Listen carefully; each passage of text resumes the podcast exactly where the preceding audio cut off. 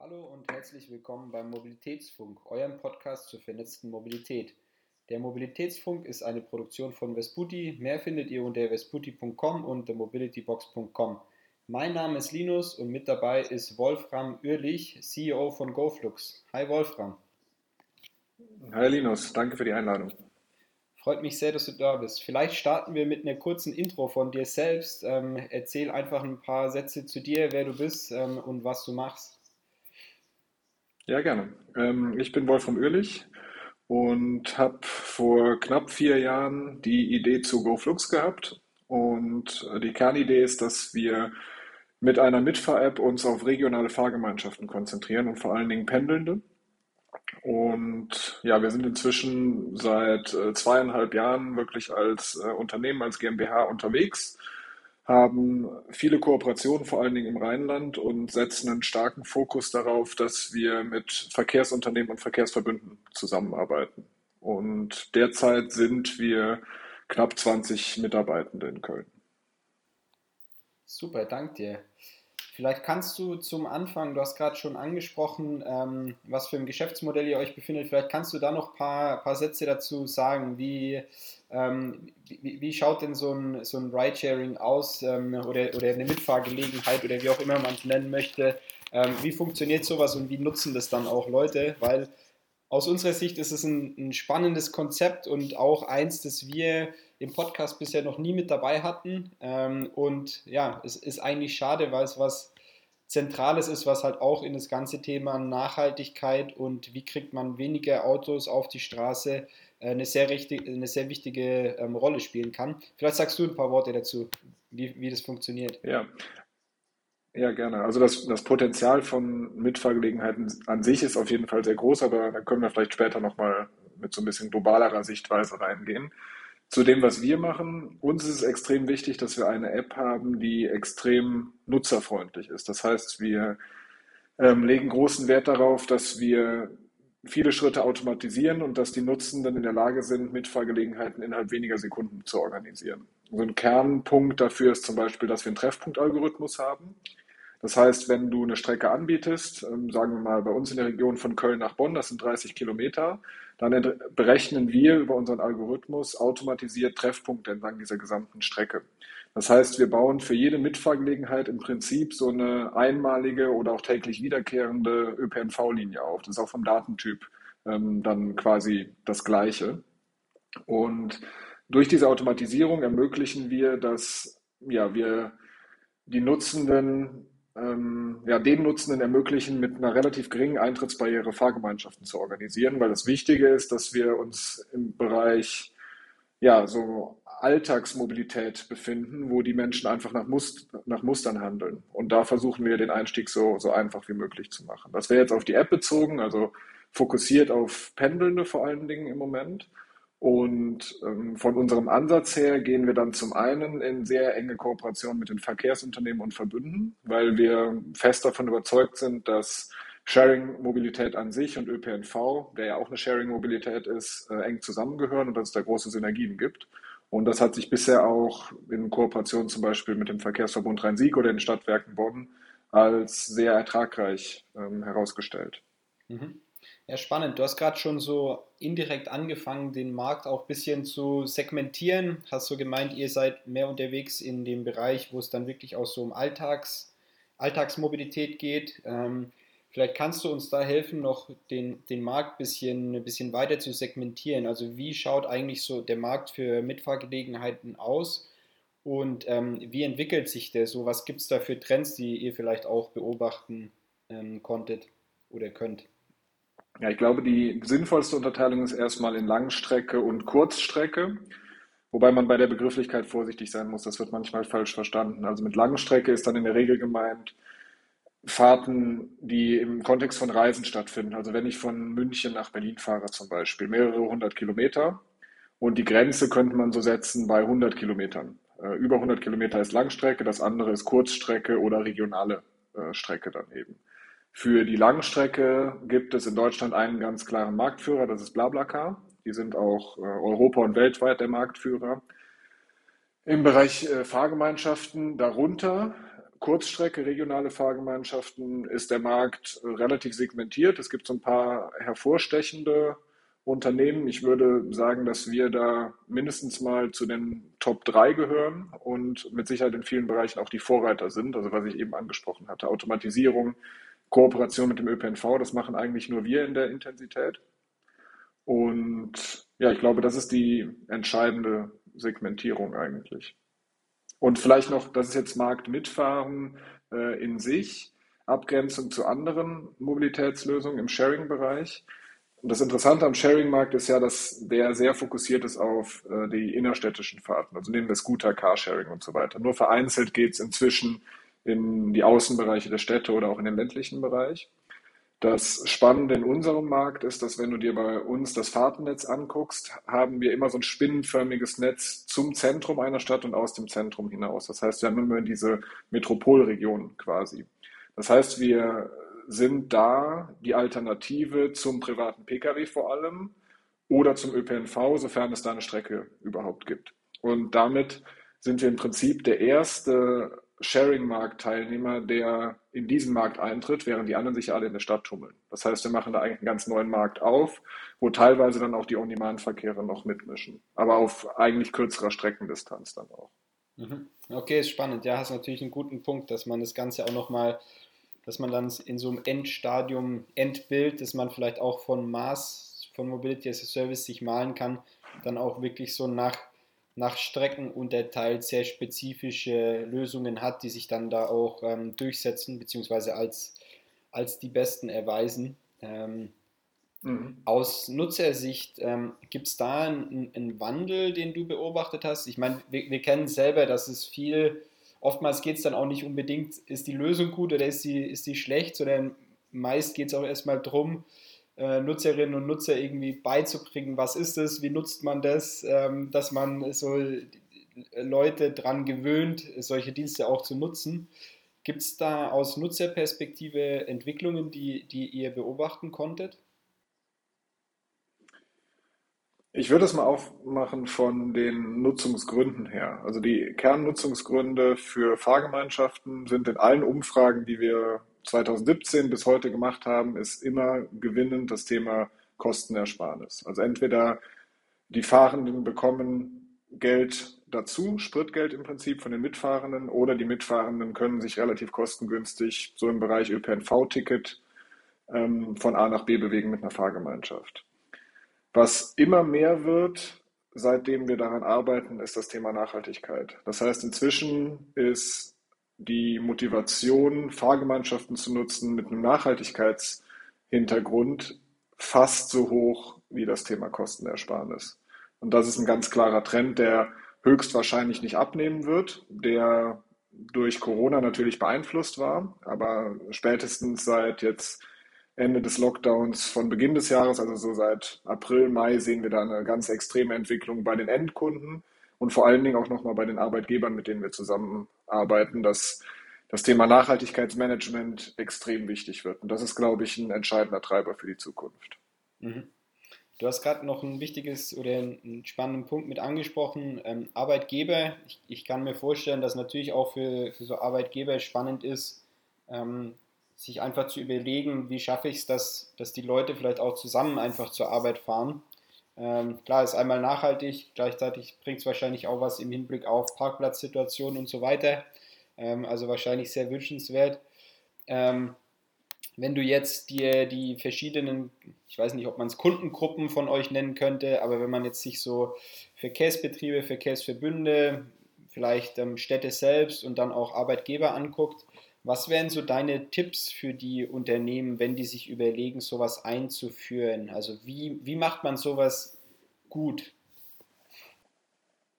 Ja, also ich würde mal unterteilen in Arbeitgeber und die Verkehrsunternehmen und erstmal mit den Arbeitgebern anfangen. Das Entscheidende, was aber eigentlich für beide Gruppen dann gilt, ist, dass wenn man das Thema Fahrgemeinschaften einführt, dass man es richtig macht. Es gibt Möglichkeiten, äh, sowas selber auch technisch aufzusetzen oder gewisse Anbieter zu nutzen, die das Ganze auf eine sehr rudimentäre Art machen. Also ich formuliere es jetzt mal einfach über eine Website. Und dann ist diese Eintrittsbarriere, die ich eben genannt habe, sehr hoch, weil man viel Zeit in die einzelne Fahrgemeinschaft organisieren muss. Das heißt, man sollte als Arbeitgeber auf jeden Fall sich jemanden suchen, der das wirklich verstanden hat, das Thema, und der eine technologisch hochwertige Lösung liefert, der vor allen Dingen aber in der Lage ist, das Thema auch umzusetzen. Das heißt, was man auf jeden Fall braucht, wie bei jedem Mobilitätsthema, ist ein Projektmanagement, ein Mobilitätsmanagement, wo man guckt, wie verhalten, wie verhalten sich die Mitarbeitenden? Warum nutzen sie das? Warum nutzen sie das gegebenenfalls nicht? Und dann muss man das dauerhaft betreuen, dieses Projekt. Man kann nicht sagen, ich habe jetzt eine Mitfahr-App, äh, wie es schon hundertfach passiert ist in Deutschland. Ich schicke einmal eine Mail äh, an den E-Mail-Verteiler im, im Unternehmen raus, dann laden sich das x Prozent runter, 5 Prozent, 10 Prozent, wenn es gut läuft, und dann passiert nichts. Das wird nicht funktionieren. Also wenn man so ein Mitfahrprojekt macht und wirklich Mobilität verändern will, Nachhaltigkeit erreichen will, dann muss man dahinter stehen und dann muss man auch das nötige Budget in die Hand nehmen, damit so ein Mobilitätsmanagement stattfinden kann, weil da steckt Personal hinter von den Anbietern und das ist dann eben ähm, nicht extremst kostenintensiv. Wenn ich mir jetzt einen Shuttle-Service angucke, ist es deutlich günstiger, aber es äh, ist auch mehr als eine reine Website dahin zu stellen. Und da muss einfach die Bereitschaft da sein, wenn man es ernsthaft verfolgen will. Und vielleicht, ja, ähm, Verkehrsunternehmen könnte ich direkt anschließen.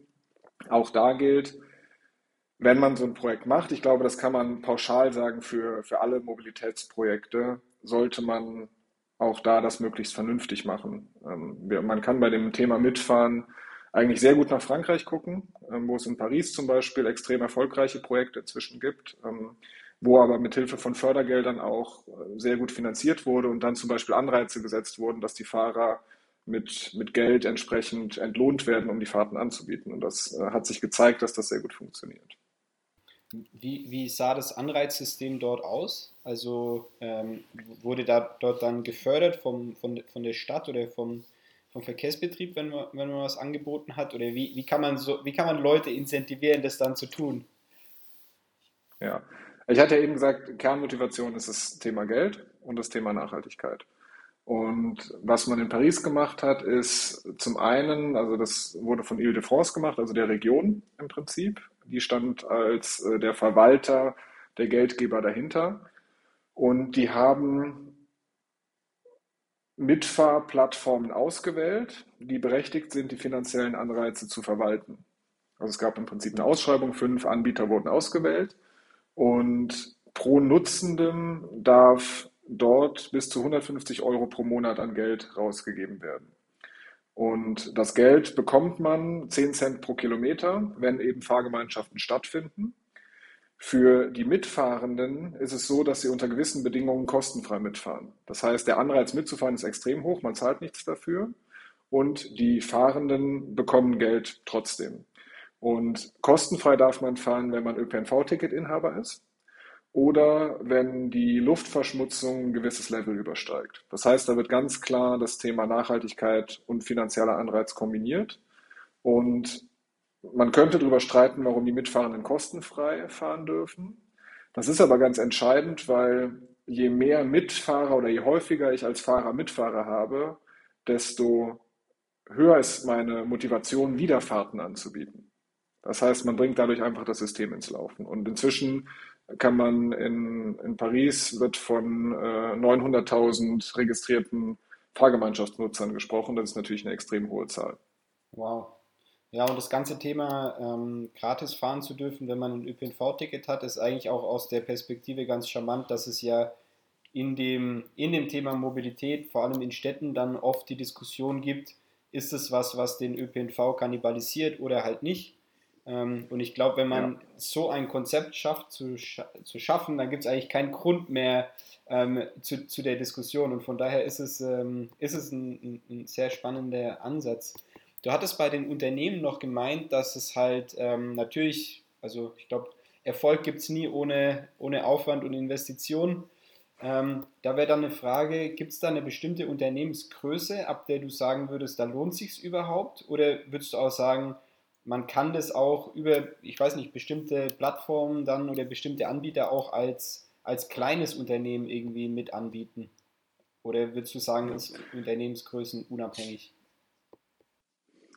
Es ist auf jeden Fall nicht unabhängig, sondern extrem abhängig davon. Ähm, man, man kann schon sich in Richtung einer Unternehmensgröße einer sinnvollen ausrichten, aber es kommt am Ende darauf an, auch wie die Nutzungsrate ist. Also es gibt Unternehmen, die machen das zum Beispiel für die Dienstwagennutzer dann verpflichtend, Fahrgemeinschaften anzubieten. Das heißt, da kann ich auch schon, wenn es nur mehrere hundert Mitarbeitende sind, erreichen, dass durch diese Pflicht des Angebots ein relativ dichtes Netzwerk entsteht. Ich würde das jetzt gar nicht deshalb auch so festmachen an einer Unternehmensgröße, sondern es kommt wirklich auf den Einzelfall an. Je kleiner das Unternehmen, desto mehr Mobilitätsmanagement im Detail muss man betreiben und dann auch ganz klar gucken, was ist überhaupt der Mobilitätsbedarf und ist Mitfahren überhaupt die richtige Lösung ähm, mittelfristig oder kann man vielleicht auch mit einem Shuttle-Service, einem Carsharing das Ganze noch ergänzen? Also der, der Vorteil der Mitfahr-App ist, dass man damit gut starten kann, weil man durch die Nutzung der App den täglichen Mobilitätsbedarf nochmal genauer herausfindet. Und auf dem System aufbauen kann man dann noch andere Lösungen anbieten. Das machen wir auch häufig. Und grundsätzlich ist unser Ansatz aber, dass wir uns Regionen ganzheitlich vornehmen. Das heißt, wir haben jetzt gerade den Fokus auf Köln, Bonn, Düsseldorf, versuchen dort möglichst viele Arbeitgeber zu gewinnen als Partner und machen gleichzeitig auch noch B2C-Marketing, kooperieren mit dem Verkehrsverbund, mit dem Verkehrsunternehmen, um wirklich ja, so ein Paris in klein im Prinzip zu machen. Ähm, mit dem Nachteil, dass wir noch nicht die, die Fördergelder haben, weil das muss man im Mitfahrmarkt eigentlich klar ansprechen. Das Potenzial ist groß, die Wahrnehmung in Deutschland ist extrem gering. Das ist darin begründet, mit Sicherheit auch, dass viele Mitfahrprojekte in den letzten zehn Jahren einfach nicht gut gelaufen sind und ähm, dass es da viele Projekte gab, die ja von Angebot und Nach Frageseite, also von den Kunden und auch den Plattformen dann nicht gut umgesetzt wurden. Aber wir sind heute mit den technologischen Möglichkeiten in den letzten zwei, drei Jahren einfach in einem ganz anderen Zeitalter. Was, was möglich ist, plus das Nachhaltigkeitsthema, plus viele Verkehrsverbünde und Unternehmen sehen eben nicht mehr die Kannibalisierung als Gefahr, sondern sehen sich als Mobilitätsverbund. Das heißt, der Markt hat sich einfach extrem verändert. Und ähm, deshalb arbeiten wir ähm, auch im, im, im Mitfahrverband zusammen. Ähm, bin da auch selber Vorstandsmitglied, weil wir ja sehen, dass das Thema Mitfahren einfach höher auf die Agenda muss in Deutschland, in der Politik, in der Verwaltung, weil das Potenzial ist extrem hoch bei im Vergleich zu anderen Mobilitätslösungen recht geringen Kosten. Mhm. Was sind denn so die Top zwei Gründe, die ihr vielleicht auch zu hören kriegt, warum Leute nicht ähm, eine Mitfahrgelegenheit nutzen wollen? Und ich glaube, mit einhergehend logischerweise, wieso das vielleicht unbegründet ist. Also wir kennen es selber auch, es gibt immer viele Gründe, auch gegen den ÖPNV äh, und meistens sind es sogar teilweise lustige Gründe, weil sie halt einfach nicht stimmen. Ähm, und bei euch kommt ja. wahrscheinlich noch dazu, wie du gesagt hast, dass halt technologisch sich einfach extrem viel getan hat und dadurch wahrscheinlich auch ein paar Bedenken einfach äh, nicht mehr zeitgerecht sind. Äh, was würdest du da, was kommt dir da so in den Kopf? Ja, also es gibt immer noch große Bedenken, die auch wirklich Hinderungsfaktoren sind, aber wir sind überzeugt davon, dass man die lösen kann, wenn man es richtig macht und das entsprechende Budget einsetzt. Das Hauptthema ist eigentlich Flexibilität.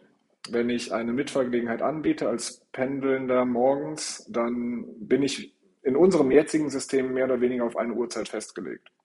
Und das möchte ich vielleicht gar nicht, weil vielleicht schlafe ich zehn Minuten länger und möchte zehn Minuten später losfahren.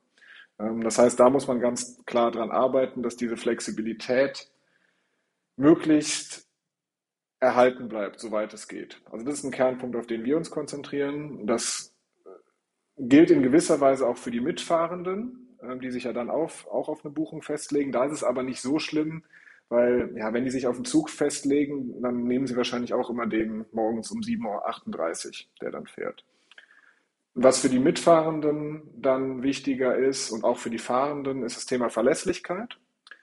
Wenn ich zur Arbeit gefahren bin mit der Mitfahrgelegenheit und abends das Risiko habe, dass mein Fahrer noch einen Termin hat und eine Stunde länger im Büro bleibt, dann ist das einfach uncool. Und das sehen wir auch ganz klar in den Daten, dass die Nutzung von Fahrgemeinschaften morgens höher ist als abends. Das heißt, da muss man auch Lösungen bieten. Lösungen können zum Beispiel sein, bei Arbeitgebern, dass man ein Carsharing-Auto als Rückfalllösung hat oder dass man ein äh, ÖPNV-Ticket äh, finanziert als Rückfalllösung. Also da gibt es schon Lösungen, Ähm, in den USA zum Beispiel gibt es einen Wettbewerber von uns, Scoop, die sehr erfolgreich dann mit Lyft und Uber zusammenarbeiten, die dann Notfalllösungen sind, falls die Fahrgemeinschaft ausfällt.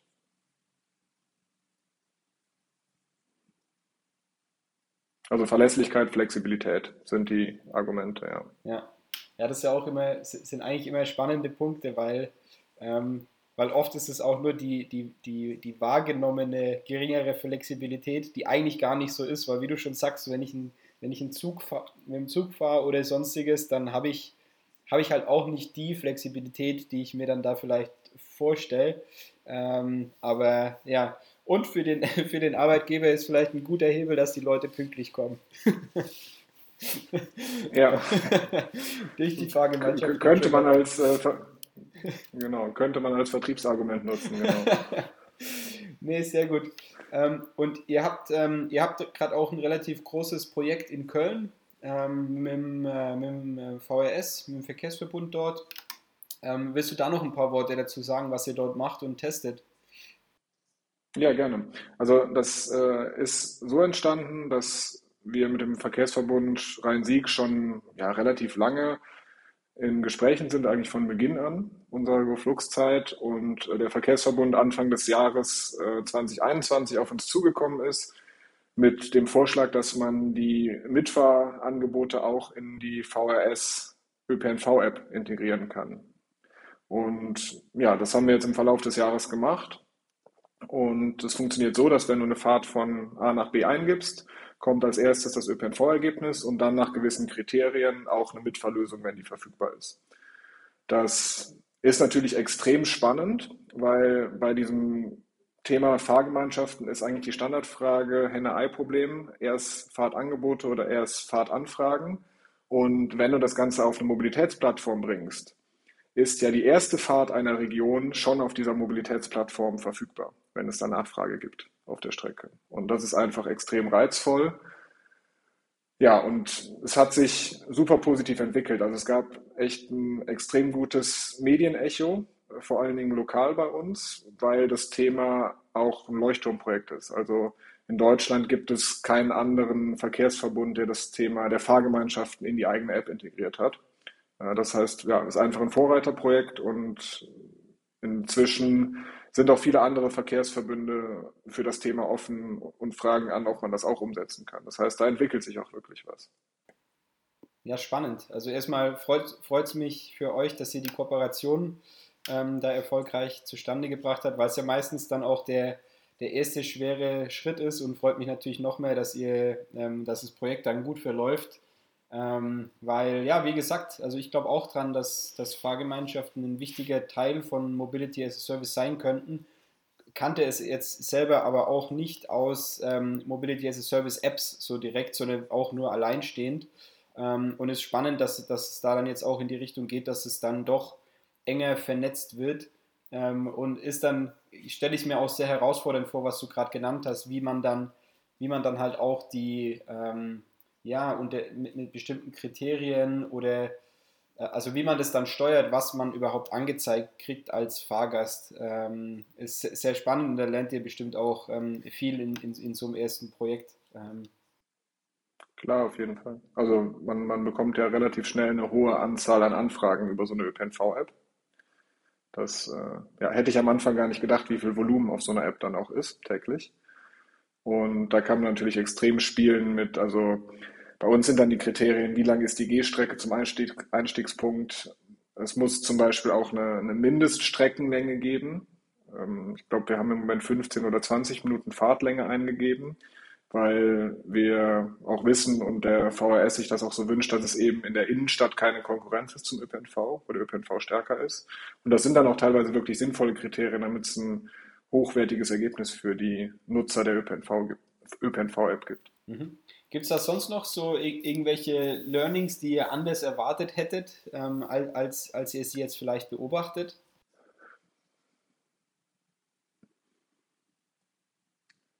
Oh, das ist eine gute Frage. Also, nee, ich, also ich würde sagen, Stand jetzt nein was mich wirklich extrem überrascht hat, das hatte ich eben schon gesagt, war diese Resonanz in den Medien und allgemein, wenn man davon erzählt hat. Also dass diese Kooperation Mobilitätsunternehmen, Mobilitätsstartup und Verkehrsverbund stattfindet. Für uns, also ich will das jetzt für uns nicht kleinreden, oder es stellt uns vielleicht auch ein bisschen falsch dar, wenn ich das so sage. Aber wir haben, also wir haben das nicht so extrem eingeschätzt. Wir haben es völlig unterschätzt, was das für eine Außenwirkung hat am Ende. Und das zeigt ja aber eigentlich nochmal, wie ungewöhnlich das ist. Was, vielleicht haben wir es deshalb falsch eingeschätzt, weil es für uns gar nicht so ungewöhnlich ist, weil es für uns der logische Schluss ist, dass ÖPNV und Sharing und Fahrgemeinschaften zusammengehören. Aber vermutlich ist die, die extreme Reaktion und immer positive Reaktion darauf zurückzuführen, dass es für die meisten Menschen, auch fachliche Experten, eine Überraschung ist, dass sowas passiert. Ja. Und, und damit ist es eigentlich ein super Zeichen, finde ich. Das stimmt. Nee, super. Ähm, ja, freut, freut mich auch sehr, dass ihr, dass, dass ihr da ähm, die Kooperation geschafft habt. Und ich meine, VS ist auch ein, ein, ein sehr großer äh, Verkehrsverbund, ich glaube, mit dem man dann auch einen Partner hat, wo man ähm, ja einfach in einer, in einer sehr guten Dimension auch ähm, Sachen testen kann, die dann auch in anderen Regionen anwendbar sein können. Ähm, super. Gibt es noch was, was ich dich vergessen habe zu fragen? Äh, sonst würden wir nämlich äh, Richtung Ende kommen. Falls es noch was gibt, was du erwähnenswert findest, jetzt ist der Zeitpunkt. Erwähnenswert. Ich, ich würde es nochmal zusammenfassen, also was, was wir in den einzelnen Fragen so ein bisschen angerissen hatten, den Stand des, Thema, des Themas Mitfahren in Deutschland. Also gekommen aus, aus wirklich Projekten, die nicht gut gelaufen sind in den letzten Jahren, jetzt technologische Veränderungen, Veränderung der Verhaltensweisen in Richtung Nachhaltigkeit, Offenheit für das Thema Sharing-Mobilität bei den Verkehrsunternehmen. Ist, glaube ich, eine Riesenchance gerade äh, für das Thema Mitfahren, jetzt ähm, so einen Durchstart zu beginnen. Wir sind aber echt, wenn man das wieder mit Frankreich vergleicht, auf so einem niedrigen Level der Wahrnehmung in Deutschland, dass man da echt was tun muss. Und ähm, ja, ich glaube, man, man sollte der ganzen Sache eine Chance geben. Auch das Thema Kannibalisierung mal außen vor lassen, soweit es geht, und vielleicht das ein oder andere größere Förderprojekt machen, wo man auch wissenschaftlich begleitet, forscht und guckt, was passiert eigentlich? Gibt es wirklich eine Kannibalisierung oder gibt es vielleicht, das würden wir erwarten und erhoffen, auch einen positiven Effekt in Richtung ÖPNV, weil man es einfach miteinander verknüpft und weil man aufzeigt, man kann auch was anderes machen als mit dem Auto fahren. Und ja, da arbeiten wir von GoFlux-Seite dran, da arbeiten wir vom Mitfahrverband aus dran dass die öffentliche Wahrnehmung sich ändert, dass die Bereitschaft steigt und dass auch mal Fördermittel für das Thema Mitfahren freigegeben werden und nicht immer nur äh, Ladeinfrastruktur und äh, andere Mobilitätslösungen gefördert werden, sondern dass ein kleiner Teil auch da reinfließt. Ein kleiner Teil reicht uns schon, um mal loszulegen. Super. Nee, danke für die, für die Zusammenfassung. Ich glaube, das war nochmal ein sehr gutes Schlusswort auch. Ähm, und genau, damit kommen wir dann auch zum Ende. Ähm, Wolfram, herzlichen Dank, dass du da warst und uns äh, die spannenden Einblicke gegeben hast ins, ähm, ins Thema Mitfahrgelegenheiten, auch im urbanen Raum.